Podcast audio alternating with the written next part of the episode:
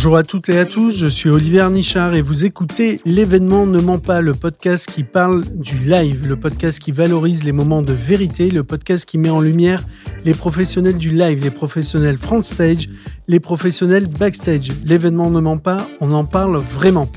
Et aujourd'hui, j'accueille Étienne Lavigne. Étienne Lavigne, on peut le décrire de, plusieurs manières, de plusieurs façons. Il est aujourd'hui euh, consultant, conseil en organisation événementielle, euh, mais tout son parcours, en tout cas la majorité de son parcours, il va nous le décrire. Il a été directeur des opérations sur de grands événements, de grands événements sportifs notamment, de grands événements internationaux. Et donc il y a euh, une somme d'expérience, d'expertise intéressante. Pourquoi j'ai voulu échanger avec Étienne Lavigne?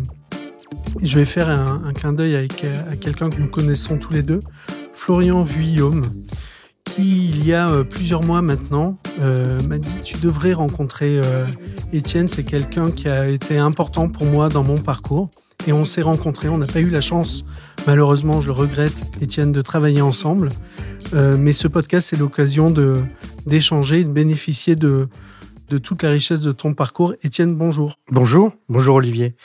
Tu vas bien? Ça va très bien. Ça va très bien. Très content d'être avec toi pour ce podcast. Écoute, je te remercie euh, d'avoir accepté. On est euh, dans nos studios de l'arrière-boutique, qu'on remercie euh, à chaque fois pour la qualité de, des productions de l'événement de Mampa. Étienne, comment tu décris ton métier ou ton apport dans ce monde de l'événementiel aujourd'hui, avant de nous raconter comment tu en es arrivé là bah aujourd'hui, je suis plutôt dans une dynamique de partager euh, mon expérience, hein, parce que j'ai j'ai vécu euh, très longtemps, euh, quasiment l'essentiel de ma carrière dans l'événementiel. Donc aujourd'hui, je fais bénéficier les gens qui me font la confiance de, de, collaborer avec moi, de, de, mon regard, de mes expertises, de mes expériences, de, mes trucs, de mes astuces, euh, de tout ce qui fait ma richesse hein, professionnelle. Et puis de partager ça avec les plus jeunes ou sans doute parfois les moins jeunes. Mais voilà, il y a une, une notion de partage qui, qui m'intéresse beaucoup. Et puis c'est toujours un, défi à relever. Hein, d'un événement, quel qu'il soit, il y a toujours ce côté one-shot, adrénaline qui est toujours là, malgré les années, hein, qui est toujours présent. Euh, et c'est ce qui m'a toujours poussé à, aller vers ces métiers-là. Donc euh, voilà, c'est un métier de passion, de toute façon, hein, l'événementiel en général. Et alors, tu l'as rencontré comment, ce métier de passion? Parce que l'adrénaline, quand on la connaît, on en devient accro. En tout cas, il y a une addiction à l'adrénaline dans le sport, mais également, c'est un point commun avec l'événementiel. Mais il faut un début. Et quel est ton début et ta rencontre avec ce milieu-là? Alors, ce début événementiel, moi, il, est, il, date de 89, 1989, parce que c'est euh, le, les cérémonies du bicentenaire de la Révolution française, euh, qui étaient organisées de manière magistrale sur Paris et en France en général, avec des très grands et très beaux événements. Tout le monde se souvient du défilé de Jean-Paul Goude sur les Champs-Élysées. Et il y avait un autre événement euh, qui se déroulait à Rouen, qui s'appelait l'Armada de la Liberté, et qui était un, pour le premier grand, véritablement grand rassemblement de grands voiliers, grands voiliers écoles, trois mâts, barques et autres, euh, à Rouen, avec euh, plusieurs dizaines de bateaux. Il y avait 25, 30 bateaux qui étaient là, et ça a réuni plusieurs centaines de milliers de spectateurs sur une semaine. Et ironie du sort, la dernière édition de l'Armada vient de se terminer le dimanche dernier à Rouen, en Normandie, par cette grande parade nautique qui descend de Rouen au Havre. Et moi, j'ai commencé, euh, j'ai commencé mes premiers pas dans l'événementiel en rejoignant l'équipe d'organisation, parce que moi j'étais rouennais, et donc j'avais été intégré à cette équipe et je m'occupais euh, eh ben, d'installer sur les quais de Rouen tous les dispositifs événementiels qu'on allait euh, armer pour l'événement. C'était un gros truc, hein, c'était un truc qui, avec des feux d'artifice tous les soirs. il y avait eu plusieurs, ouais, je crois qu'il y avait eu plus d'un million de personnes qui étaient passées en huit jours. Donc quelque chose de très gros avec de, la grosse logistique. On avait fait venir une scène flottante des États-Unis pour accueillir un orchestre philharmonique pour jouer les hymnes des bateaux quand ils repartaient sur la scène. Enfin, c'était un peu fou, quoi. C'était c'était assez génial d'être intégré à ça.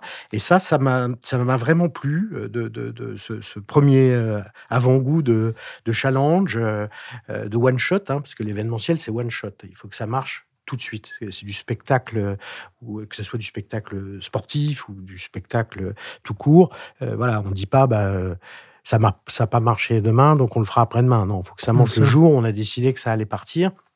Il y a un côté euh, une injonction dans l'événementiel à respecter l'engagement de livrer l'événement dans les horaires qu'on a, qu'on a imaginés. Et donc, euh, donc ça, ça m'a bien plu. Et puis, quel était ton rôle Alors moi, j'étais pas grand-chose à l'époque. Hein. Je, je, courais partout. J'étais un petit chargé de prod, euh, assistant de production. Euh, j'ai cassé deux voitures sur les quais. Enfin, voilà, j'ai fait beaucoup de bêtises. J'ai cassé les, les quatre téléphones qui étaient des gros Thomson qui faisaient la moitié d'un gros poste de radio avec les antennes qu'il fallait déplier. Ben, à l'époque, il n'y avait pas de portable. Hein. Donc, donc ils avaient été très indulgents avec moi, mes, mes patrons de l'époque, qui étaient, qui charmants.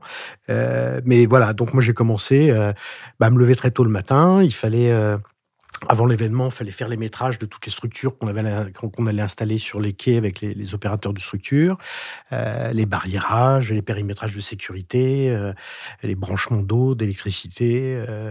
l'enlèvement des déchets, enfin bon, voilà, de, de la prod de terrain. Donc moi, je me suis euh, plongé là-dedans, dans cet univers-là. Et puis, je suis revenu... Euh, alors, j'ai fait beaucoup de choses avant ça et, après ça. Hein. Euh, j'ai fait, fait, fait l'humanitaire en Afghanistan. J'ai travaillé en Algérie dans des ports. Enfin, j'ai eu une jeunesse un peu, un peu remuante parce que j'étais un peu foufou, donc je partais un peu dans tous les sens. Et puis, et puis je me suis calmé un peu plus tard vraiment plus tard, euh, vers 25-27 ans, où là, j'ai travaillé dans, dans, une agence parisienne euh, d'événements qui s'appelait Offshore, qui n'existe plus maintenant. Et euh, c'était dans les années euh, donc 90, 90, 91, 92.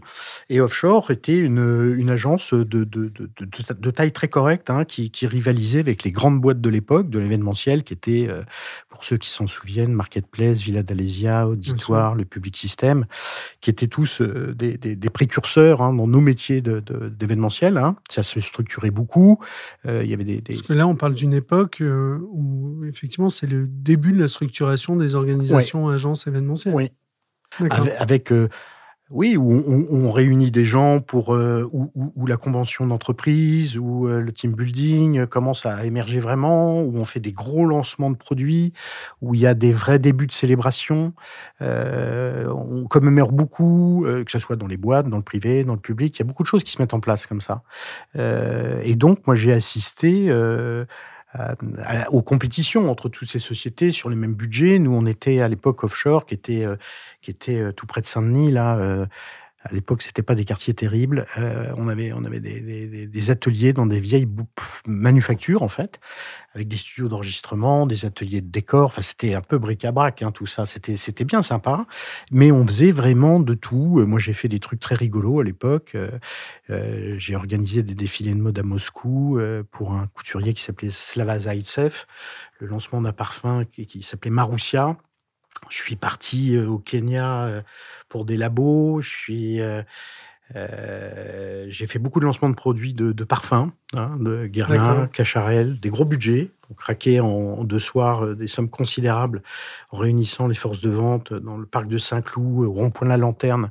On a été les premiers à occuper le rond-point de la Lanterne pour les Parisiens qui connaissent. C'est une grande esplanade qui domine tout Paris, qui est absolument magique, qui est dans le parc de Saint-Cloud, que les gens connaissent peu en fait, sauf les gens de l'Ouest, et qui domine vraiment tout Paris. Et là, on avait installé des grandes structures avec des, des des rideaux de cristal. Cristal, pour ceux qui connaissent pas, c'est transparent. Et euh, donc la force de vente internationale qui arrivait des États-Unis, d'Asie, etc. On allait les chercher euh, en limousine à Roissy, on les ramenait là, ils dînaient là, et ils avaient Paris sous, sous leurs yeux pendant, pendant deux soirées avec évidemment des, des présentations de, de du parfum. Et le parfum, c'était euh, Héritage de Guerlain. Voilà, on se souvient.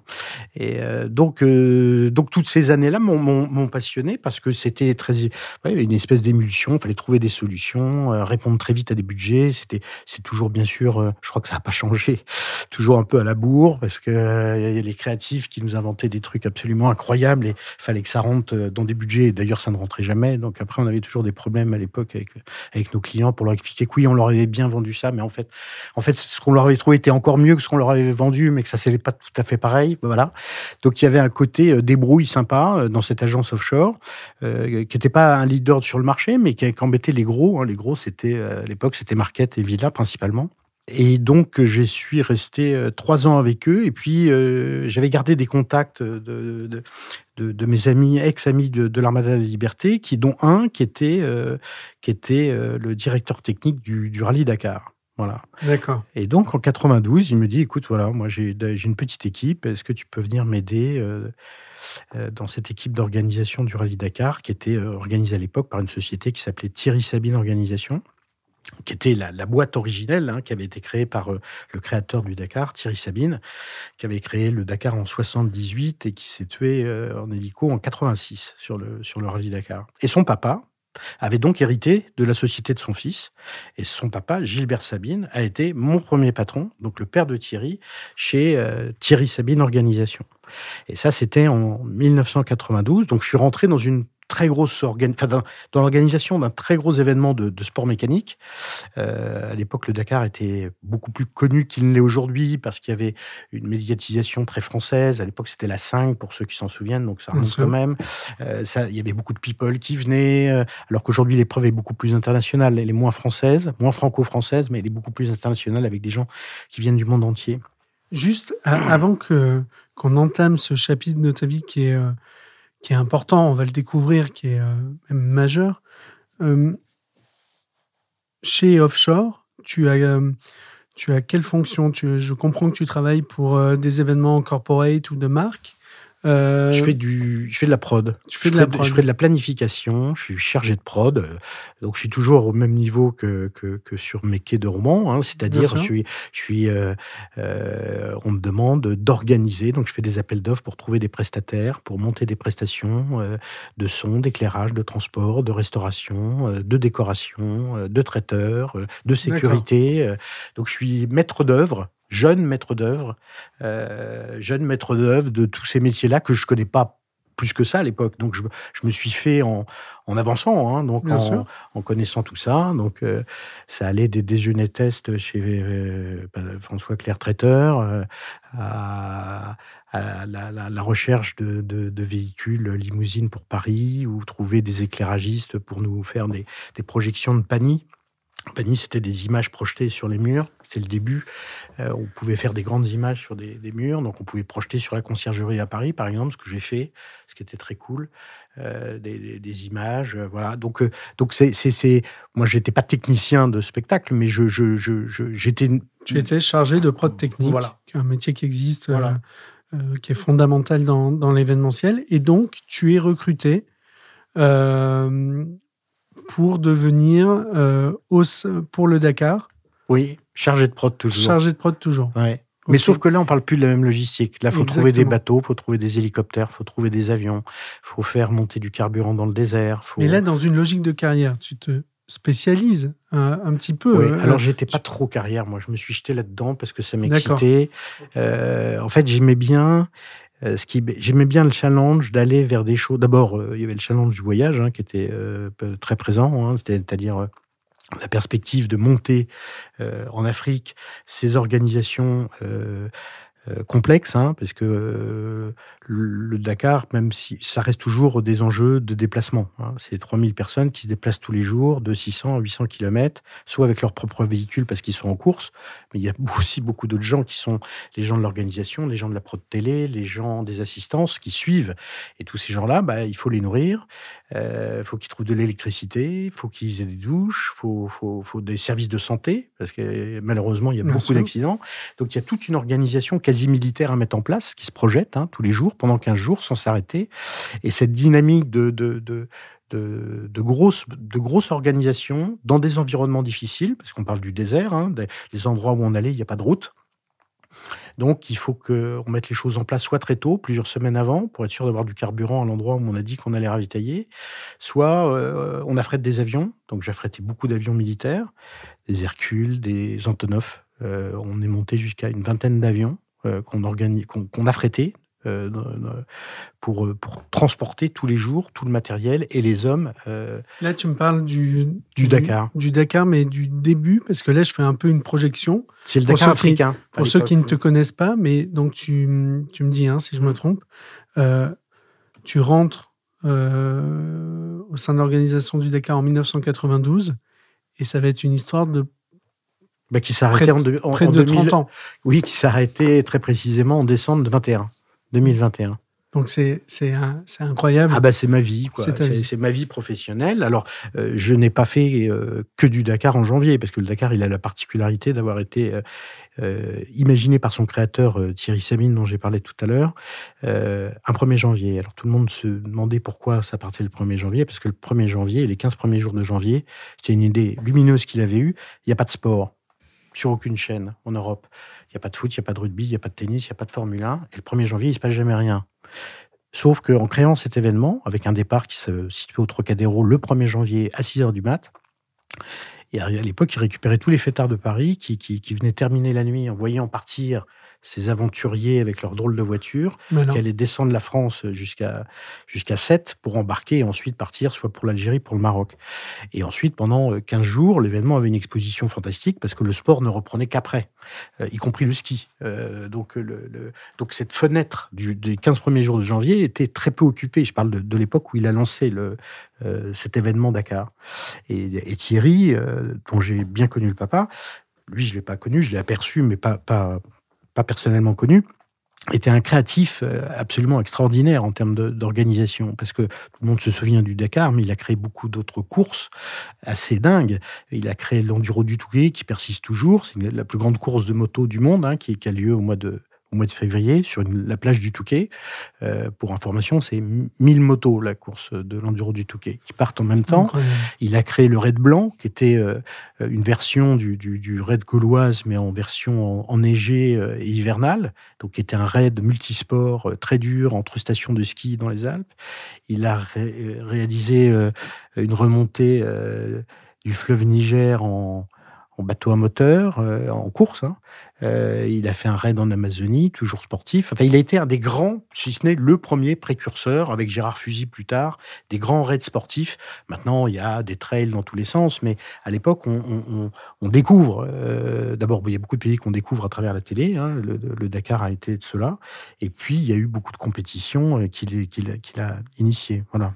Bon, reprenons le, le fil de ton parcours tu arrives en 92 dans cette organisation, tu commences chef de projet logistique. Je fais un, saut dans le temps, mais juste pour avoir l'idée du parcours, euh, taper euh, euh, directeur Dakar sur Google, le nom qui, qui ressort, c'est le tien, Étienne Lavigne. mais il y, a une, y a une dernière fois, il y a une première fois, et entre les deux, il y a plein de, énormément d'événements. Est-ce que tu peux nous parler quand même de ton premier Dakar? Le premier Dakar, moi j'étais donc euh, ouais toujours donc chargé de prod. Je m'occupais du carburant et du bateau et euh, le carburant ça a été un pur cauchemar parce que euh, c'est le dernier Dakar qui passait par l'Algérie. On faisait un Paris-Tanger, en... Paris 7 Tanger, donc 7 Tanger bateau. Ensuite on rentrait au Maroc et on rentrait tout de suite en Algérie et là on descendait vers la Mauritanie et ensuite le Sénégal. Et moi je m'occupais du carburant et à l'époque on n'était pas du tout organisé comme on l'a été plus tard, à savoir avec carburant, il faut savoir, c'est des fûts qui sont posés dans le désert plusieurs semaines avant, des fûts de super, des fûts de gasoil. Puis les concurrents arrivent dans la nuit, parce que les nuits sont courtes au mois de janvier dans le désert, euh, la moitié nord euh, de l'Afrique. Et là, il faut ravitailler ces, véhicules. Donc, il faut empiler les fûts les uns sur les autres.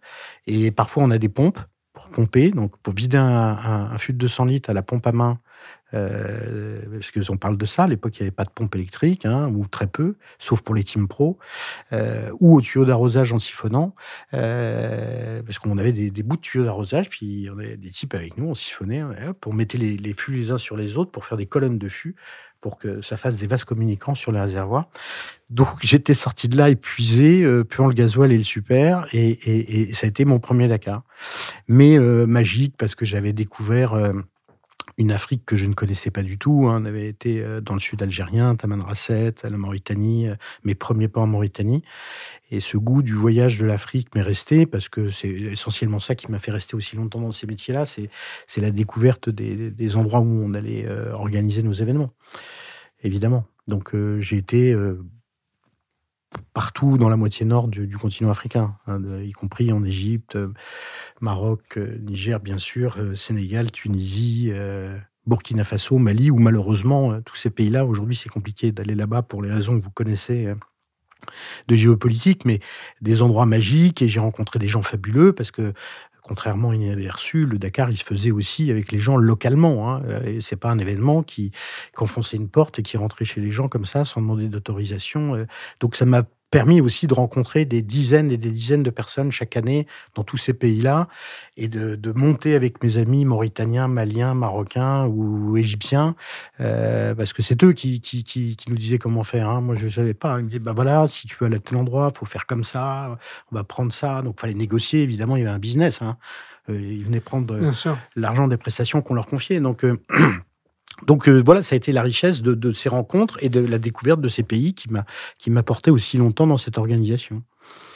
Et le j'ai du mal à imaginer, euh, vois-tu le décalage euh, avec avec aujourd'hui, mais à l'époque, il n'y avait pas tout toute cette connaissance logiquement acquise au fur euh, et à mesure des années, il n'y avait pas ces, puits euh, d'informations que nous avons euh, aujourd'hui et qui nous permettent d'aller beaucoup plus vite dans la création, dans la conception, en tout cas dans l'anticipation de, de, tout ce qui doit être pensé et pré-pensé, j'ai envie de dire, pour un événement. Comment on apprend Le Dakar, ça, dure combien de temps à l'époque euh, bah, ça, dure, C'est toujours le même format, ça dure une quinzaine de jours. 15, jours d'événement, mais évidemment un an pour le préparer. Ah oui, un an, un an, un an pour le préparer. Et donc c'est un événement qui a, qui a évolué, euh, pas toujours dans les mêmes euh, pays, à moins que tu me dises le contraire. Ah non, parce qu'il a été... Bah, le principe du Dakar, et c'est, le symbole du Dakar, c'est le chèche. Le chèche, c'est ce fameux grand foulard que les berbères portent autour du cou et c'est pour se protéger du sable. On peut s'essuyer les mains avec. C'est un, outil multifonction, le chèche, le fameux chèche touareg. Hein, c'est son symbole. Et le chèche, c'est le symbole du, nomadisme, de ceux qui bougent qui n'ont pas de pays, qui n'ont pas de frontières. Et donc, euh, le Dakar, c'est un événement nomade. Donc, il a été en Afrique du Sud en 92. La première, une des éditions marquantes de, cette épreuve, c'est euh, Paris-Le Cap. Donc ils étaient partis de Paris pour descendre jusqu'au Cap en Afrique du Sud. Trois semaines de course, un truc de dingue. Euh, plus de 17 pays traversés. Il y a eu plein de soucis, plein de complications, mais ils sont arrivés euh, finalement au bout. Et ce côté euh, découvreur de pays, emmener les gens dans des endroits où ils n'iront jamais sans vous et leur faire découvrir ces paysages et, ces gens, c'est ça qui m'a beaucoup nourri. Et donc on a été évidemment en Afrique jusqu'en en 2000, jusqu'en 2008 parce qu'en 2008, il y a des événements terribles qui ont, frappé l'Afrique, avec le terrorisme islamique qui, s'est répandu dans tous ces pays où on allait jusqu'à maintenant. Et donc, on a basculé de l'autre côté de l'Atlantique. Et le Dakar a une deuxième vie, on va dire, en Amérique du Sud, de 2009 à 2019. Euh, ma dernière année de directeur du Dakar, où là, on a évolué en Argentine, Chili, euh, Pérou, Paraguay, euh, Bolivie et, Argentine, bien sûr. Donc voilà, il y a eu l'époque africaine, l'époque sud-américaine, et puis là, il, est, vit une autre vie sans moi en Arabie Saoudite, donc il n'y a plus qu'un pays. dans des conditions euh, de désert euh, qui, sont intéressantes, hein, parce que le désert saoudien, c'est le fameux petit Quartet, c'est un très très beau désert. Et donc voilà, il, continue sa vie ailleurs maintenant. Mais c'est un événement par principe qui était nomade, itinérant. Et oui, tu, oui, on ne l'organise plus aujourd'hui comme avant parce qu'aujourd'hui on a des technologies. D'abord à l'époque où moi je l'ai commencé, il n'y avait pas de GPS. Hein. GPS même miniaturisé, ils n'existaient pas. Donc on avait, on avait des moyens de s'orienter qui étaient très limités. Il n'y avait pas de téléphone satellite où c'était des grosses valises type Samsonite avec des antennes énormes comme des parapluies qu'il fallait déplier. Alors que maintenant, ça, voilà, n'importe quel portable euh, comme ça peut, être, peut être utilisé pour faire de la liaison satellite. Donc, euh, il y a eu des développements énormes euh, et mes cauchemars de ravitaillement carburant n'existeraient plus parce qu'aujourd'hui, euh, il y, a, des pompes électriques miniaturisées qu'on met sur les batteries ou avec des chargeurs solaires. Bref, on peut débrouiller plein de situations qu'on n'aurait pas su faire à l'époque. Tu parlais de cauchemar, tu as, utilisé ce mot. Euh, Sympathique, hein, pas très, voilà, pas, pas, pas, traumatisant. Mais la réalité, enfin, j'ai je veux te lancer sur deux sujets. La réalité, c'est que hum, un événement comme, euh, comme le Dakar, euh, j'ai besoin de que tu me racontes concrètement, parce que moi, dans mon imaginaire, oui, c'est une somme de problèmes à anticiper très importante. et un deuxième sujet, c'est quand même, j'en reviens à ton parcours, tu rentres comme chargé de projet, chargé de prod, chargé de prod logistique en 92. Et il y a une deuxième étape, c'est que en, en 2004, tu deviens directeur de l'épreuve Rallye Dakar jusqu'en 2019. Il y a quand même une évolution de poste. Ah comment tu construis ça? Comment bah, ça s'est euh, fait avec la confiance exactement, de mes... Comment ça se fait? Euh, bah Pour revenir un peu en arrière, quand je quand j'intègre Thierry Sabine Organisation euh, en 92, Thierry Sabine Organisation, cette petite société, c'est une douzaine de personnes, se fait racheter par un groupe qui vient de se créer, une société qui vient de se créer, qui s'appelle Amoris Sport Organisation, ASO, le fameux ASO. Et ASO, son premier président, c'est Jean-Claude Killy, qui vient de finir euh, les Jeux, Olympiques d'Albertville, qui a été euh, une très belle édition olympique avec un franc succès euh, en France et international.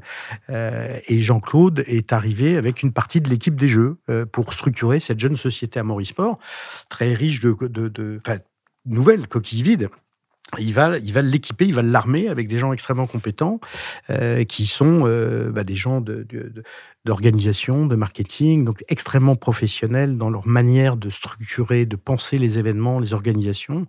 Et, euh, le premier événement qui était déjà dans le groupe euh, Amaury, c'est le Tour de France. Donc cette société Amaury Sport va récupérer le Tour de France qui était déjà dans les meubles parce qu'il appartenait déjà à la famille Amaury, mais toutes les autres courses cyclistes qui faisaient déjà partie des portefeuilles d'épreuves, plus euh, ce rallye Dakar et à l'époque l'Enduro du Touquet qui avait été vendu euh, dans le panier avec, euh, avec les deux épreuves.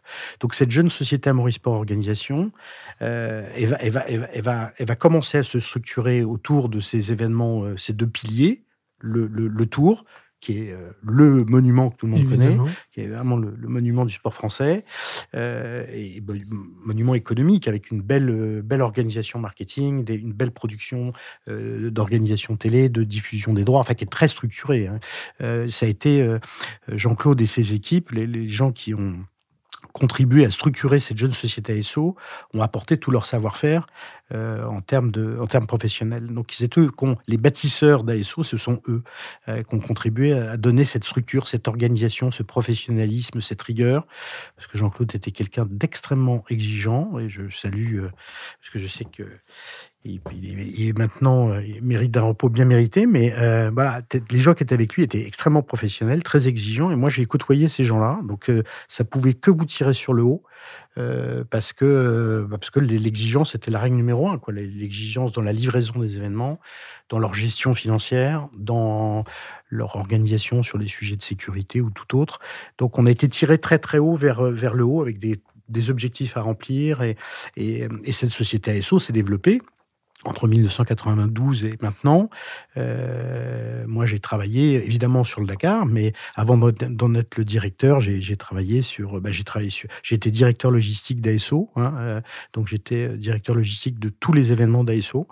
Euh, ça comprend évidemment euh, le Tour, le Dakar, euh, les Paris-Roubaix, les marathons de Paris et, toutes les autres courses. À un moment, on avait jusqu'à 60 courses, 60 événements par an. Euh, puisqu'on a travaillé dans le golf, l'équitation, le cheval, on a organisé euh, le tour voile, euh, les, rencontres internationales des disciplines équestres qui étaient des, des événements de, de, compétition de jumping, et puis, et puis du golf. Euh, le golf national aussi, elle est en cours.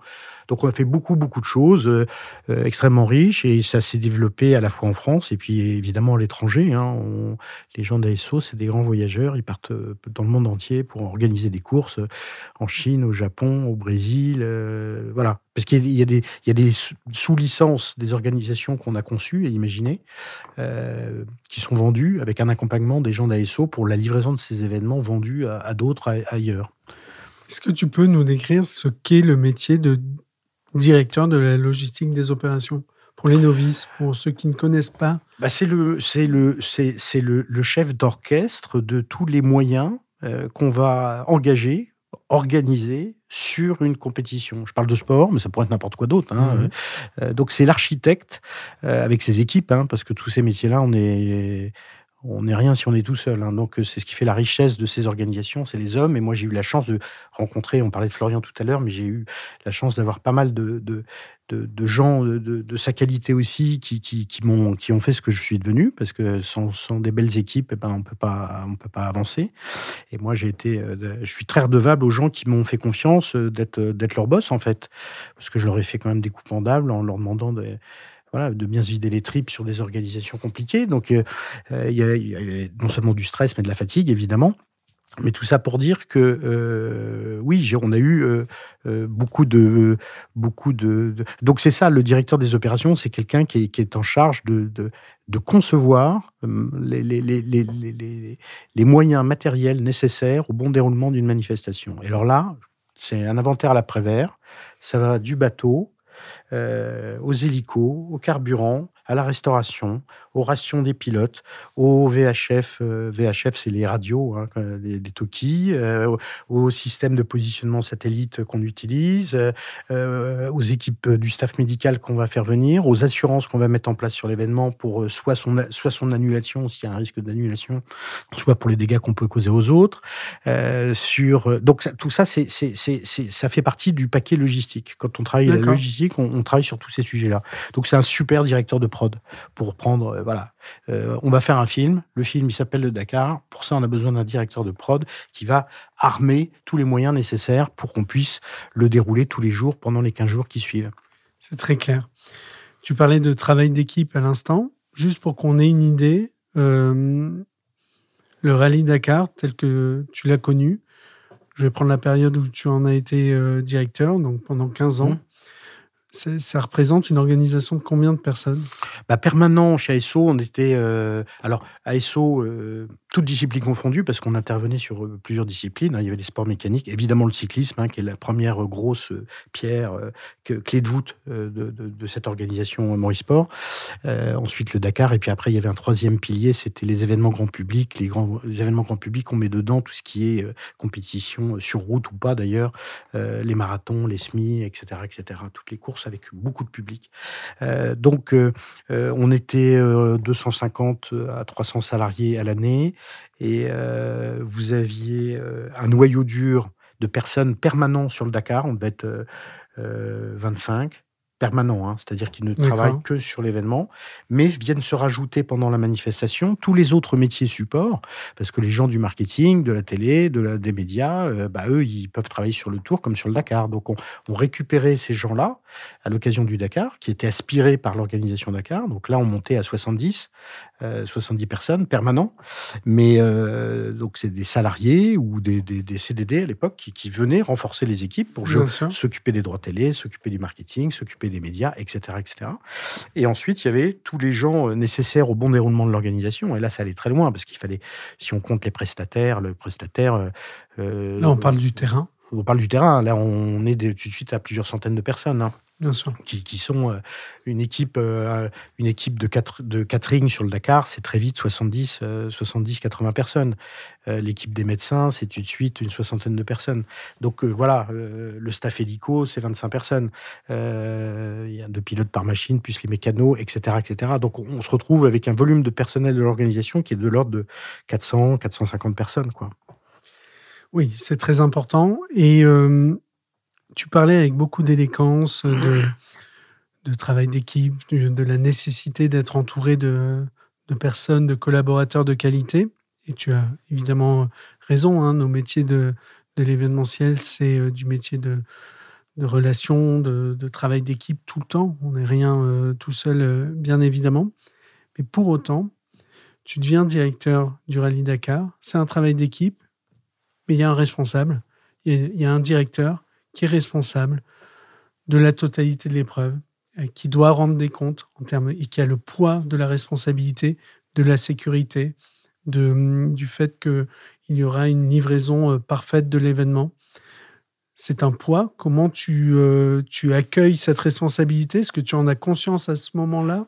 Bah, c'est très dur parce qu'en plus, je, succède à quelqu'un qui est une légende du Dakar, qui s'appelle euh, Monsieur Hubert Auriol. Hubert Auriol, il a gagné en moto, il a gagné en auto. C'est un pilote euh, euh, très connu hein, dans le monde de la course automobile, pas simplement sur le Dakar. C'est une figure qui nous a quittés il y a, quelques temps déjà et qui est voilà qui est, resté lui de de 95 de oui c'est ça de 95 à, à 2004 euh, et à qui j'ai succédé. Donc quand on succède, quand on suit les, traces de quelqu'un comme ça, ça vous met une certaine pression parce que Hubert, bah, sur le Dakar, c'était une légende. Hein. Donc euh, voilà, euh, prendre la... et moi j'étais pas pilote. Donc, euh, il y avait une légitimité que, que, que, je devais m'installer dans, dans, un fauteuil où les gens pouvaient douter de mes compétences. Sauf que je comprends. Euh, Hubert était pilote, mais moi, j'étais organisateur depuis très longtemps. Donc moi, j'ai gagné mes galons de légitimité sur le Dakar par mes, compétences en organisation et pas par mon passé sportif. Voilà. Et je le dis avec beaucoup d'humilité parce que j'aimais beaucoup Hubert même si on n'était pas toujours d'accord sur tout, parce que euh, il avait des idées, euh, il a eu des belles idées d'ailleurs, euh, que, que, je salue, mais, mais qui n'étaient pas toujours faciles à réaliser, notamment, il nous a fait arriver deux fois en Égypte, et ça c'était compliqué à l'époque, d'arriver, faire le Dakar, arriver le Dakar en Égypte. Pourquoi? Parce que les, les, conditions géopolitiques étaient tordues, parce que parce que quand on a fait cette la première édition euh, égyptienne du Dakar, arrivée au pied des pyramides. Au pied, pas, pas à 3 km, au pied des pyramides. Ça, c'était super génial. C'était cool. Mais euh, on partait de Dakar. On faisait Dakar-Le Caire. Donc, on traversait toute l'Afrique d'ouest en est pour rejoindre Le Caire. Et on avait une journée de repos à Niamey. Ça, c'était en l'an 2000. Sauf que cette année-là, il y a des gens pas très bienveillants, même très très très méchants, euh, qui menaçaient le Dakar. Euh, clairement des, des, des, menaces terroristes avérées euh, sur les preuves. Et nous, on était en train de cheminer pour, euh, voilà, au bout d'une semaine de course, et on nous dit, bah, les mecs, vous pouvez pas aller plus loin, c'est fini. Vous ne pourrez pas aller plus loin que Niamey parce que le Nord Niger vous est interdit, parce qu'il y a des gens qui vous attendent et vous allez vous faire trucider. Alors, pas moi, mais les gens, euh, le Dakar, c'est 3000 personnes, c'est plus de 1000 véhicules, il y en a devant, il y en a derrière, c'est impossible à sécuriser, quoi. Euh, sur des axes euh, en plein désert, avec des dunes, et voilà. Donc, donc le Dakar est quasiment condamné à s'arrêter à Niamey. Et puis, sous la pulsion euh, des cadres d'Amaury et puis de, nos contacts, on trouve une solution pour permettre au Dakar d'aller jusqu'en Égypte quand même, mais une solution qui est assez originale et, qui fera beaucoup parler d'elle. On, va devoir monter un pont aérien. Donc on a trouvé des Antonov 124, c'est les plus gros, les avions les plus gros porteurs au monde. On peut mettre 30 euh, voitures dans un Antonov. Et donc on a euh, en quelques jours monté un pont aérien de Niamey à, à Sheba, Sheba, c'est en Libye, pour survoler le Niger sans avoir à le traverser par la route. Euh, donc ça, c'était un travail, un déménagement de dingue. Donc on a tout tremblé. Hein. Les camions, les voitures, les motos, les hélicos. On a démonté les pales, on a mis les hélicos dans les avions et hop, on avait affrété trois avions. Et à l'époque, c'est notre assureur préféré euh, qui avait payé l'addition parce que c'était. Euh, c'est ce que j'allais te poser comme question, hein. pardon, parce que j'ai cette, euh, vite cet aspect-là qui hein. arrive. Je, me dis, mais comment est-ce possible? Pas techniquement, financièrement. Ah bah financièrement, Jean-Claude, Jean-Claude Tilly avait eu des gros pouvoirs de persuasion parce qu'il leur avait dit, écoutez, c'est ça ou on arrête tout. Hein.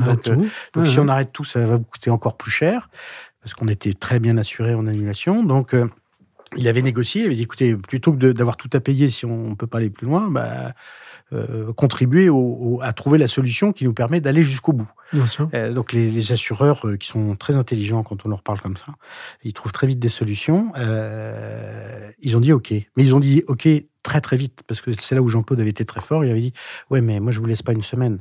La réponse est cet après-midi à 17h. À 17h, il y avait la réponse, OK, Banco, vous pouvez y aller. Donc, on a affrété ces fameux avions gros porteurs russes qui sont descendus euh, à Niger, au Niger à Niamey. Et pendant, euh, euh, il y a eu de mémoire 17 rotations d'avions pour emmener tout toute cette caravane en Libye. Et là, quatre jours après, on a repris le départ de notre course et on est arrivé en compétition en Égypte, au Caire après avoir traversé euh, la Libye et l'Égypte et avoir fait malheureusement l'impasse sur le Niger. Donc ça, c'était un truc de dingue, ça. Est-ce que tu as d'autres... Euh, bien sûr, c'est un truc de dingue. Mais excuse-moi, je fais genre, euh, je fais genre, je passe tout de suite. À... Il y a des vidéos de l'époque qui traînent, c'est assez rigolo d'ailleurs. Tu tapes pont, pont aérien 2000 Dakar. Mais est-ce que tu peux nous raconter dans ce parcours incroyable, effectivement, d'autres dingueries, des dingueries des moments où, euh, où tu as été, euh, où tu as vécu un sentiment de, effectivement, de presque de, jouissance événementielle, c'est-à-dire de se dire c'est formidable, et à contrario, des moments euh, ultimes de stress Alors ça, il y en a eu, il y en a eu plus que les premiers. Alors, euh, non, un, moment sympa, c'est que le Dakar, donc, il est organisé, il existe depuis 1979 et en, en, en 2008, euh, on ne peut plus aller en Afrique. Hein. On est obligé d'annuler. Là, il n'y avait pas de plan B. On est, on est au 3 janvier 2008 au Portugal à Lisbonne. On va donner le départ et on nous recommande, on nous, nous recommande très fortement le gouvernement français de ne pas aller euh, dérouler l'épreuve. Euh, à l'époque, c'est Maroc, euh, Maroc, Mauritanie, Sénégal, parce qu'il y a quatre Français qui se sont fait assassiner quelques jours avant en Mauritanie, et c'est de nouveau un attentat islamiste. Il faut savoir que toute cette vague de, terrorisme, elle a envahi, elle est arrivée par l'Est jusqu'à la côte atlantique et elle a fermé tous ces pays où maintenant, malheureusement, il y a des drames qu'on suit dans les actualités. donc c'était les débuts de tout ça. C'était les prémices de ce qui se passe aujourd'hui. Et donc, euh, donc, le Dakar ne part pas. Donc euh, en 2008, eh ben, on annule purement et simplement l'épreuve. Et là, c'est fini, terminé. Donc les gens qui étaient euh, à Lisbonne pour prendre le départ remontent avec, dans leur véhicule et rentrent chez eux. C'est la seule édition du Dakar qui a été annulée dans l'histoire du Dakar entre 79 et maintenant. Et donc l'année suivante, on, un peu par orgueil et et comment dire, euh, on donne rendez-vous à tous ces gens à qui on vient de dire dans un grand briefing où ils sont 600 euh, dans la salle, désolé, le Dakar n'aura pas lieu, on leur dit rendez-vous l'année prochaine pour un nouvel événement euh, qui sera pour un nouveau Dakar qui vous surprendra. Attends, je te coupe. désolé. Ce moment-là, oui. 600 personnes dans une salle. À qui on dit vous n'allez pas partir. C'est pas. Ça, c'est pas un bon souvenir. C'est pas un bon souvenir. Justement, pardon d'insister là-dessus, mais euh, tu, le vis comment? Parce que tout à l'heure, tu le disais ah bah en, introduction, tu disais, nous, dans, dans l'événementiel, le métier de l'événementiel, c'est euh, euh, c'est le show, ça doit jouer à ah telle heure, il n'y a pas de deuxième fois, c'est un one-shot. Ah bah là, on remballe tout, et c'est d'abord parce que le Dakar, ça, ça vient conclure des mois de préparation, de travail, d'engagement très fort avec, avec les équipes pour livrer ça. Donc c'est une énorme déception. Et puis si l'Afrique se ferme, très sincèrement, à cette époque-là, on n'a pas le début d'un début d'idée de savoir comment on va pouvoir rebondir. Et là, au niveau de la gestion, je te parle plus de ton côté, euh, de l'aspect directeur interne, euh, management des équipes ça super dur. Comment tu, tu, arrives à remobiliser tout le monde, à, concerner tout le monde, à, à, projeter l'ensemble d'une équipe sur l'après? Tu vois, c'est ça qui m'intéresse également. je, vais peut-être te, choquer, mais ça a commencé par vider les, les mini-bars de, de Lisbonne, euh, à l'hôtel où on était, le soir même de cette annulation qu'on vient d'annoncer. Etienne, tu peux pas me choquer avec ça. Pardon. non, mais on en a vidé beaucoup. Je crois même qu'on est redescendu au bar pour euh, voilà. Et, donc, euh, euh, donc en fait, l'équipe qui était autour de moi, qui était une petite dizaine de personnes, je parle, parle pas de toute l'équipe parce qu'ils pouvaient pas être dans ma chambre, mais les dix qui étaient là, on se dit bon, bah, ça y est, on est cuit. Hein, maintenant, c'est la fin du film, et, c'est là où on commence à carburer ensemble, dans tous les sens du terme, pour, pour pour essayer de trouver des points de chute. Et là, on se dit tiens, mais c'est vrai, il y a un an, on avait été en Amérique du Sud, visiter des, organisateurs sud-américains. On avait été sur un rallye qui s'appelle euh, à l'époque le Los Pampas, euh, Atacama Los Pampas. Atacama, c'est le désert de l'Atacama. Los Pampas, c'est la, Pampa euh, d'Argentine, pardon. Et donc, c'était devenu des potes parce qu'on avait été voir comment ils, procédaient, comment ils procédaient pour s'inspirer d'eux. Et on dit, on va les appeler. Et on les a contactés. Donc, on a annulé le Dakar le 3 janvier 2008. Et le 12 février 2008, donc pas tout à fait un mois après, on annonçait le Dakar sud-américain 2009 qui allait se dérouler donc 11 mois après. Donc en quelques semaines, suite à cette euh, cuite euh, portugaise à Lisbonne, on avait trouvé le moyen de recontacter ces gens-là, que ces gens-là fassent venir le ministre du tourisme argentin et le ministre des sports chilien à Paris, avec qui on a échangé pendant une semaine en leur disant voilà, nous on peut plus euh, organiser notre épreuve en Afrique. Donc maintenant, euh, est-ce que ça vous tenterait qu'on vienne l'organiser chez vous? Mais on a besoin de votre soutien euh, complet parce que c'est une grosse organisation. Il faut, il faut le soutien de l'État pour, pour, pour, pour organiser cette épreuve. Ils ont dit banco. Et donc, on a été en capacité de, de, promouvoir l'édition 2009 euh, qui a été la première édition sud-américaine sur deux pays, Argentine, Chili, euh, avec le concours de ces gens qui sont devenus des amis, évidemment, euh, à l'époque. Et, donc là, on s'est remobilisé tout de suite. Donc le, le, le, le chaos technique de, Lisbonne. Il a duré quelques dizaines de, allez, j'exagère, quelques dizaines d'heures, mais beaucoup plus. Il a duré quelques jours. Mais on a, on a été tout de suite euh, dans la remobilisation, dans, dans, le fait de, se réarmer pour repartir. Donc il fallait revoyager beaucoup. D'accord. Parce qu'on connaissait pas du tout l'Amérique du Sud, mais pas du tout, du tout. Donc il fallait euh, euh, trouver des contacts, trouver des prestataires, euh, trouver, se faire connaître auprès des, administrations, avec le soutien des gouvernements qui nous soutenaient. Et c'est là où le Dakar a changé de, paradigme, parce que avant, les, les, les sponsors du Dakar, c'était les, c'était les, grandes sociétés de pétrole, les grandes sociétés de téléphonie, c'était Telefonica Dakar, etc. Et quand le Dakar est devenu sud-américain, les premiers sponsors sont devenus les pays. C'était ça un peu le deal. Euh, parce que eux, eux, eux, ce qu'ils voulaient, c'était euh, les, représentants de ces pays, c'était faire parler de l'Argentine, du Chili, euh, au mois de janvier, dans, dans les télévisions et dans les médias européens pour faire la promotion de leur pays. Parce que le Dakar a une vertu énorme en termes de promotion, c'est que les, moyens de tournage sont exceptionnels. Hein. Il, y a, il, y a, plusieurs hélicos, il y a, des, il, y a eu, des drones, donc les images qui sont retransmises sont fascinantes et c'est une très belle vitrine pour promouvoir les pays. Donc les, les, les pays sont devenus les partenaires de l'événement direct. D'accord. Donc ça, c'était une vraie satisfaction. Vraie satisfaction. D'autres euh, Deuxième satisfaction, c'est que quand on est sur le premier départ du premier Dakar sud-américain, on est donc en 2009, si tu m'as suivi. Oui. Début janvier 2009, 2009, euh, toujours en janvier. Et là, on se pose la question, est-ce que ça va marcher ou pas? Et il y a une grande place qui s'appelle l'Obélisque, c'est comme à la place de la Concorde, à Buenos Aires, qui est au centre de, la ville. Voilà. Et euh, le podium était là. Le podium du départ, avec les concurrents qui attendaient pour prendre le départ. On se dit, ça va marcher, ça va pas marcher. Et nos copains, qui étaient devenus nos copains argentins, qui étaient connaisseurs de, des organisations, nous disent, t'inquiète pas, euh, ne te preocupes ça veut dire ne t'inquiète pas, ça va rouler. Et là, on a vu du monde arriver et on s'est retrouvé pour le premier départ de ce Dakar euh, en plein cœur de, de Buenos Aires avec 700 euh, 000 personnes. 700 000 personnes. C'était un truc de fou. Et une marée humaine. Euh, alors tout ça, ça peut se vérifier évidemment sur, à la fois sur les réseaux sociaux et sur YouTube parce qu'il y a eu beaucoup d'images, mais c'était une marée humaine. Et les pilotes euh, les gens étaient fascinés parce qu'ils ont une fascination pour les sports mécaniques là-bas. Donc évidemment, ils étaient fascinés par les autos. Les, Argentins sont très branchés euh, voitures. Ils connaissent pas bien la moto. Et, euh, les, pilotes moto du Dakar, bah, ils avançaient au milieu de cette foule et les gens leur tapaient sur l'épaule pour les encourager, pour les féliciter, etc. Et donc les mecs, là, sont arrivés le soir, ils m'ont dit, euh, les motards, Étienne, tu nous fais plus ça, hein, parce qu'ils sentaient plus leurs épaules, parce qu'ils s'étaient fait taper dessus en traversant les foules, mais c'était un truc de dingue, quoi. Les Champs-Élysées noirs de monde, avec les véhicules qui passaient au milieu. Et donc ça a été une, vraie, vraie satisfaction. J'essaye d'imaginer le, effectivement le sentiment de, satisfaction quand tu t'aperçois que, que ça fonctionne, en tout cas que ça prend.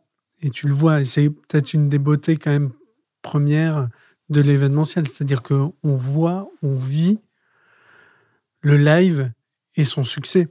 On vit le live, et puis euh, encore une fois, l'événementiel, c'est. Euh, tu me disais comment je me définissais, mais moi, je, quand j'ai été directeur du Dakar, j'organisais pour des gens qui venaient courir l'épreuve, euh, des concurrents qui étaient mes clients, donc, parce que ces mmh. gens-là acquittaient un forfait de droit d'engagement. C'est donc ils me faisaient confiance. Ils venaient sur une course qui est encore une fois la course euh, que je considère toujours comme la plus dure au monde. C'est la, course extrême de sport mécanique. Hein.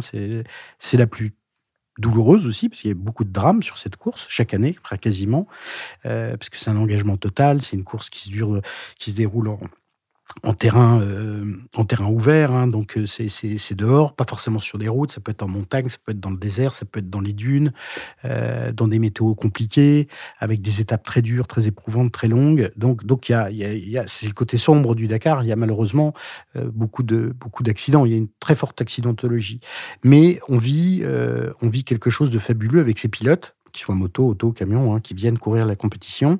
Et c'est des vraiment des très très belles rencontres. Et quand je citais tout à l'heure ce départ du, Dakar à Buenos Aires, les Argentins étaient émus.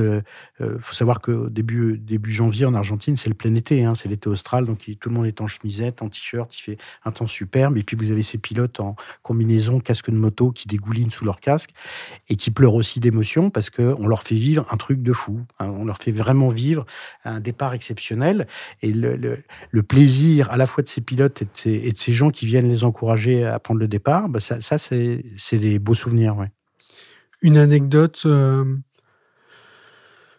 moins positive, il y en a dans nos métiers de, ah, gestion du stress euh? Euh, bah, Le stress, il y en a eu tout, tout le temps. durant toutes ces années. Il hein, faut vivre avec. Après, après, le stress, euh, ça peut être une bonne énergie. Euh, il ne faut pas évidemment qu'il vous paralyse, euh, mais, mais c'est un bon moteur aussi. Hein. Ça, ça, ça, ça, ça, se domestique, le stress.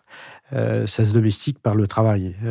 parce que quand on travaille et quand on partage les objectifs avec ses équipes, et quand on est. C'est ça qui est très essentiel, c'est que quand les équipes qui sont autour de vous sont bien homogènes, bien compactes, bien donc bien en, ligne sur le même objectif, et qu'on a le temps de la préparation pour mesurer ça.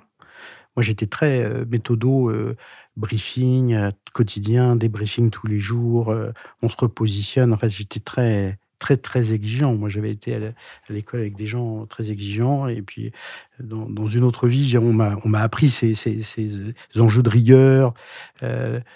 Le on n'existait pas chez moi. C'est qui s'en occupe? C'est bah on va le faire. Non, on sait, je sais pas qui c'est. C'est comment il s'appelle. Et donc voilà. Et à quelle heure on il va bouger, etc.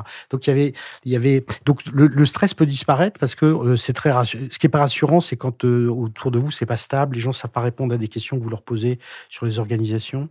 Ça c'est ça c'est angoissant parce qu'on se dit mais en fait ils savent pas. Euh, dans la mesure où ils sont homogènes et, et, et au bon niveau d'organisation et de, de connaissance de ce qu'on va faire comme, comme, une, comme une team, hein, comme une équipe, ça c'est rassurant. Donc on peut avancer plus facilement. malgré toute cette euh, préparation, cette anticipation, il y a des impondérables dans nos, dans nos métiers qui génèrent euh, des, euh, des souvenirs incroyables. Est-ce que pas forcément positif ou positif. Est-ce que tu peux nous, raconter bah, une anecdote en ce sens? les, enjeux que je viens de décrire, euh, tout ça, j'en parle très facilement maintenant, mais ça s'est pas fait tout simplement. Quoi. La bascule d'un continent à l'autre, ça a été euh, un an de stress total, de, beaucoup de voyages. En plus, on avait imaginé un événement euh, pour, pour faire attendre les gens en, Hongrie, en Roumanie, au mois d'avril, qu'on avait appelé le, le, Central Europe Rally, qui a été sportivement euh, très très très très très moyen, mais très rigolo d'un point de vue organisation avec des problèmes d'ours, de chasse-neige dans la forêt roumaine. Enfin bref, euh, donc tout ça, j'en parle maintenant avec beaucoup de facilité. Puis avec la maturité et l'âge, on, voit plus les, les moments, qu'on a vécu, mais ça, ça n'a pas été simple cette bascule de continent. Euh, chaque année sur le Dakar. Ça, c'est beaucoup plus dramatique. Il y a, encore une fois euh, euh, beaucoup d'accidents, des, accidents avec des gens qui ne reviendront pas, hein, qui, sont décédés sur l'épreuve. Donc ça, c'est extrêmement douloureux, euh, parce que c'est des gens qu'on a accompagnés, qu'on a vu s'engager, qu'on connaît parfois. Euh, et, et, voilà, donc c'est une compétition qui qui laisse pas intacte, dans la mesure où on met beaucoup de soi-même pour la produire, pour l'organiser, pour la livrer, comme les gens qui viennent la courir d'ailleurs. Hein. C'est aussi ça qui en fait sa spécificité. Et donc... Euh, euh euh, non, les, je veux dire, quand, quand on, si on met euh, euh, le, le, le, côté dramatique, malheureusement, qui est, qui est, très présent sur la compétition, à part, oui, il y a toujours eu des, des mais c'est, j'ai envie de dire, rien n'est grave hein, après. voilà.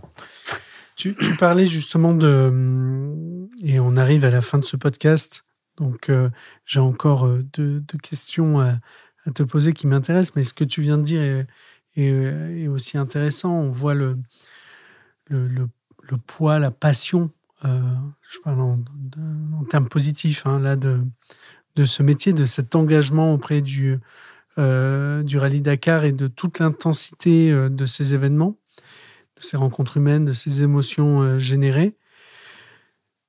Quand tu arrêtes, quand tu n'es plus directeur du rallye Dakar, cette adrénaline qui se stoppe, on arrive à.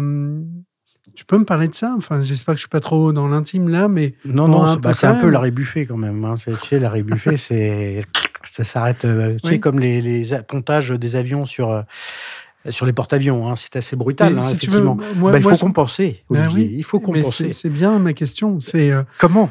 comment? Parce Eh ben, que- tu traverses l'Atlantique, tu te lances de nouveaux challenges, tout ça je l'ai fait. Hein. Tu te remotives, tu, te, tu montes ta boîte en disant que tu as beaucoup de choses à faire partager à d'autres, euh, que tu as envie encore de vivre des émotions, de rencontrer des gens, de te faire plaisir en te levant très tôt le matin et parfois en te couchant très tard, euh, en trouvant des solutions avec d'autres, euh, en vivant des rencontres, voilà. Et ça, c'est ce qui m'a porté donc depuis deux ans avec avec nos amis de la Coupe du Monde de rugby que j'accompagne depuis deux ans. C'est une très bonne transition parce que c'est celle que j'allais faire.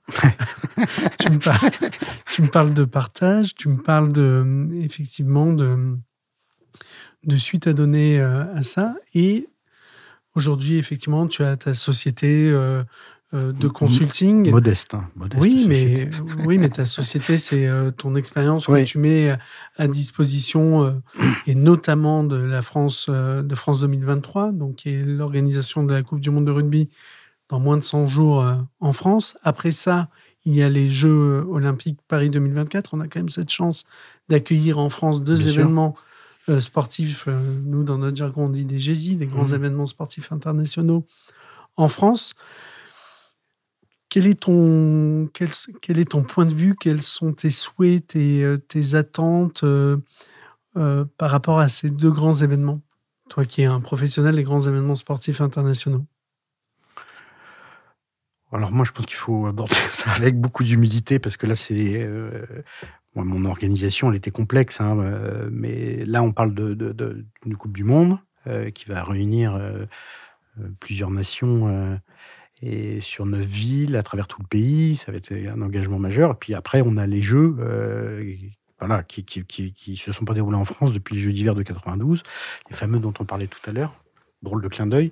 Mais, mais euh, non, ça va être, euh, ça va être exceptionnel et je sais qu'il y a, bah, il y a beaucoup de fantasmes aussi autour de ces organisations parce que on, s'amuse un peu à se faire peur aujourd'hui euh, en France et à Paris en particulier, mais Paris c'est pas la France sur notre capacité à livrer, etc. Euh, c'est ce qu'on entend, hein, c'est ce qu'on lit. euh. bon après, moi je sais que euh, il y a euh, des organisateurs de métiers, des, des, sociétés d'organisation stables, fiables, solides, euh, des très gros, euh, des très grosses sociétés qui sont en complète capacité. Puisque c'est le modèle qui a été souhaité par les jeux, si on parle des jeux, de, de, de sous-traiter, entre guillemets, hein, de déléguer l'organisation à des acteurs du marché de l'événementiel euh, français. Euh, et, et, et en l'occurrence, bah voilà, on a, on a les, meilleures, les meilleures sociétés qui sont sur le plateau, qui vont, qui vont, qui vont faire leur job, euh, qui savent planifier, organiser, euh, euh, produire, euh, illustrer s'il le faut. Enfin voilà, donc il y a, il y a des vrais savoir-faire. Il y a un savoir-faire français hein, qui, est, qui, est, qui, est, qui, est, qui est reconnu. C'est pour ça d'ailleurs qu'on nous pompe nos événements à l'international. C'est pour ça qu'on on vient chercher les grands organismes. C'est pour ça que moi, on est venu me chercher aussi pour aller organiser ailleurs.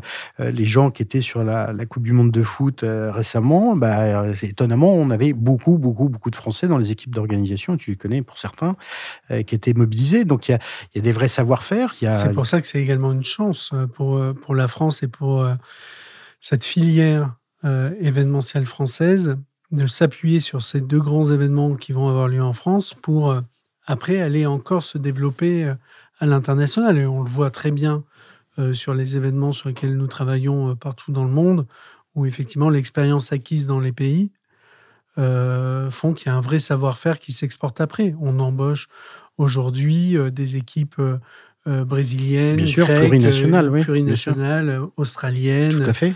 japonaises qui ont effectivement expérimenté et porté des grands événements sportifs internationaux. Mais j'ai hâte, Étienne, de, de voir à tes côtés un match de l'équipe de France de rugby. Moi, je serais dans les coulisses. hein. je sais. On Moi y est pas mal. On y est pas mal. Voilà. Étienne, euh, une dernière question. Euh, si tu es euh, auditeur de l'événement de Mampa, quelle personnalité aimerais-tu écouter? Alors, euh, bah, je pense que ça aurait été très intéressant, euh, puis c'est un hommage que je lui rends, euh, de faire un, un podcast avec Thierry Sabine, qui était à l'époque euh, euh, véritablement un, créatif incroyable et qui a trouvé beaucoup de beaucoup de beaucoup d'idées, beaucoup de projets fous comme celui du Dakar, mais beaucoup d'autres aussi, et qui était une personnalité pas forcément facile, mais qui était incroyable et qui, qui, qui est parti très jeune. Mais je pense qu'il aurait eu beaucoup de choses à raconter qui t'aura amusé et passionné. Voilà. J'en suis sûr, évidemment. C'est euh, qui avait commencé comme, euh, qui avait commencé, je crois, comme attaché de presse à la, à la, à la, à la, mairie du Touquet. Ta réponse est, est un hommage et est une pensée et proche de finalement d'une d'un esprit euh, poétique, parce que évidemment, je vais avoir beaucoup de mal à, à, le faire, enfin même un mal total, vu que c'est impossible à le faire. Mais je te remercie euh, pour cette réponse et je te remercie plus globalement d'avoir euh, accepté cet échange avec moi. C'était passionnant. Et eh ben, On pourrait faire un épisode numéro 2. Merci beaucoup. Plaisir partagé. Merci à toi, Olivier. Merci à toi et bonne écoute à tous. Au revoir.